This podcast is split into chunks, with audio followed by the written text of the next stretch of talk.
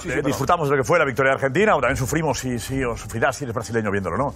Una, una gran Copa por favor, no sé. credibilidad, Pero ha eh, hecho una gran No, no, eh, América, que se quedó no- delante del portero y se no cayó de culo. King, que, se quedó delante del portero y se cayó de culo. Si lo llega a hacer eso, está hoy si lo llega, escúchame. a Messi, No, Paco, no, como pero tú, déjate de criticar. Yo he dicho Todo relacionado en No es nada ten un 20% de fantasía. Non aceptamos queixas.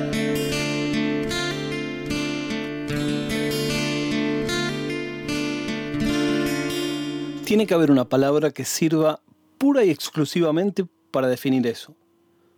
Tiene que tener una palabra. Estuve pensando y rompiéndome la cabeza y no la encontré. ¿De qué estoy hablando? De algo que es obvio cuando lo pensás, pero que vos no tenías ni idea que existía. Insisto, algo que te sorprende, pero cuando un segundo después lo pensás, decís, bueno, no, no debería sorprenderme, es lógico. Bueno, pues esa palabra yo no la encontré si existe. El viernes me fui a caminar, estoy intentando hacer algo de ejercicio cuando puedo. Y me fui a caminar por Madrid a la noche. Por Paseo de la Castellana, que ya de por sí siempre me pesa un poco porque hay una canción de Ariel Prat que dice, Cuidado la Castellana, va llegando Centro Murga, los trasplantados de Madrid. La imagen de los inmigrantes como trasplantados siempre me resultó fuerte en la época en que definitivamente no me identificaba con eso. Bueno, ahora me pega más. La cuestión es que caminé derecho y derecho y derecho por la castellana. Hay que caminar de noche o la mañana muy temprano. Hoy llegó a ser 39 grados de día en Madrid. Y empecé a ver algún tipo de negocios que no suelo ver hacia el centro. Yo tengo la oficina en un barrio muy cheto, muy del centro. Y digo, ¿qué es esto? Y empiezo a mirar de nuevo. Digo, no sé qué será. No, no puede ser lo que yo creo. Y sigo caminando, sigo caminando. Y de repente veo unos carteles tipo whiskería, ese tipo de cosas que están en el medio de la ruta. Pero ¿cómo puede ser esto acá en el Paseo de la Castellana? Sigo caminando, sigo caminando, sigo caminando. Vuelvo, todavía pensando, digo, qué loco, ¿no? Y veo como un restaurante medio ochentoso, vidrios completamente esmerilados. Y digo, ¿qué onda? Y no había nadie, no había nadie afuera, nadie recibiendo, estoy hablando de toda una esquina. Me acerco y veo adentro un póster de una foto en blanco y negro de una chica. Una foto normal, que puede salir en la revista para ti. Y ahí dije, esto es trampa. Ya no me joden. Y se me ocurrió, dije, voy a, a googlear, miro cómo se llamaba el lugar. Y claro, yo ni había pensado, pero la pérdida de la privacidad también llegó a eso. Esto, que no decía nada, había un cartel con un nombre que decía D'Angelo, nada más, no decía qué era, no decía si era un restaurante, si era una peluquería, si era una veterinaria. Cuando entro en Google Maps, veo la primera reseña, siempre a mí me gustan las reseñas, de alguien que se llama San Dunga con Z y dice, cuando fui trabajé en otro lugar, espero regresar y trabajar ahí unos mesecitos. Alguien que se llama Ángel dice, más vale estar solo que mal acompañado. Y ahí dije, esto, esto es lo que yo creía que era. Aarón Collado, también me mata esto, que vos comentás con tu nombre y tu apellido una reseña en un lugar que, si vos te fijás en el resumen, dice Club Nocturno. Ya el Club Nocturno es trampa, ¿no? Por supuesto. Aarón Collado dice, es un lugar ideal para tomar una copa en buen ambiente y mejor compañía. Eso me terminó de cerrar de qué trataba. Y buena compañía ya casi no había lugar a duda. Pero dije, voy a leer una más. Y encuentro una reseña hace dos años, dos estrellas sobre cinco, de Marco García, que me dio mucho más detalle de los que yo necesitaba. Sitio bueno. Personal de seguridad y camareros muy atentos. Instalaciones buenas. Las consumiciones son muy caras. Le pongo una nota baja porque me siento estafado. Accedí a hablar con una colombiana, Pamela o Paola. Ya, ya estamos mal.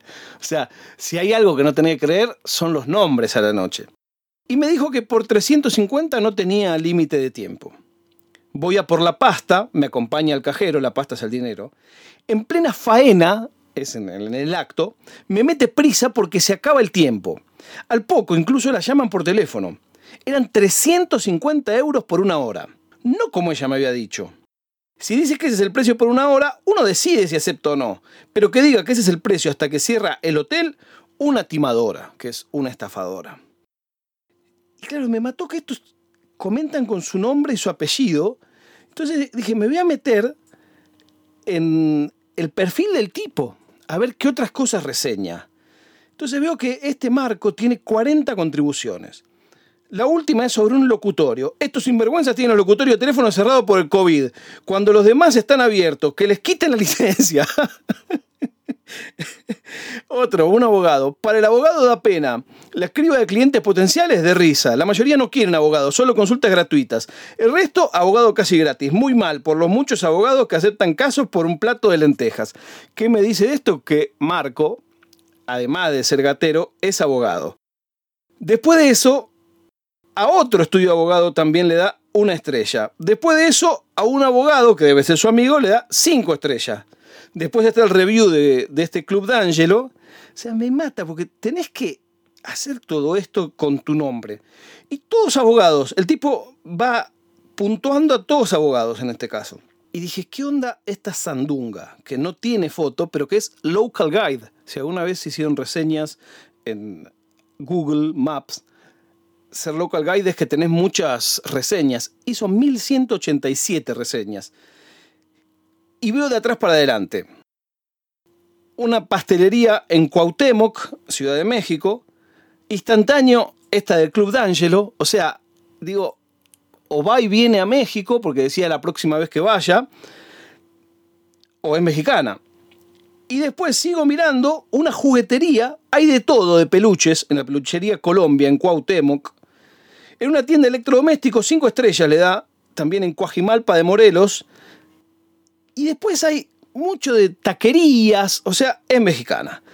Entonces, la impresión que me dio todo esto es que esos lugares que históricamente solo podían ir aquellas personas que sabían que eran o que había, ahora están a merced de que alguien ponga en Google. Ya no estamos hablando en un foro de especialidad. Alguna vez, cuando eran los albores del Internet, encontramos con unos amigos un foro sobre escorts. Como habrán notado, no hago ningún juicio de valor ni ético acerca del tema. Por supuesto, estoy en contra de la trata, no tengo ni que decir, pero no son sinónimos, prostitución y trata. Es para otra charla otro día.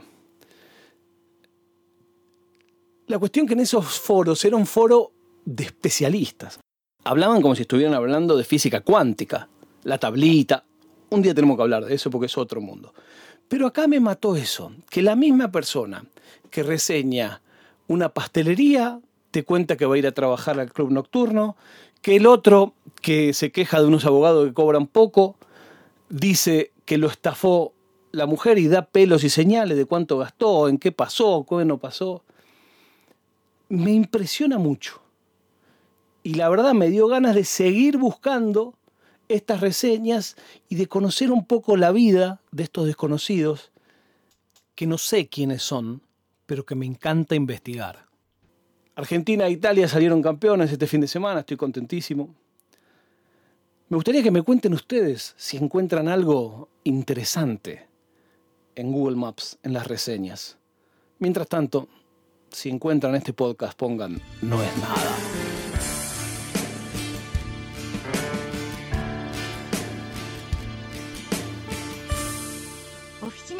パドカスツ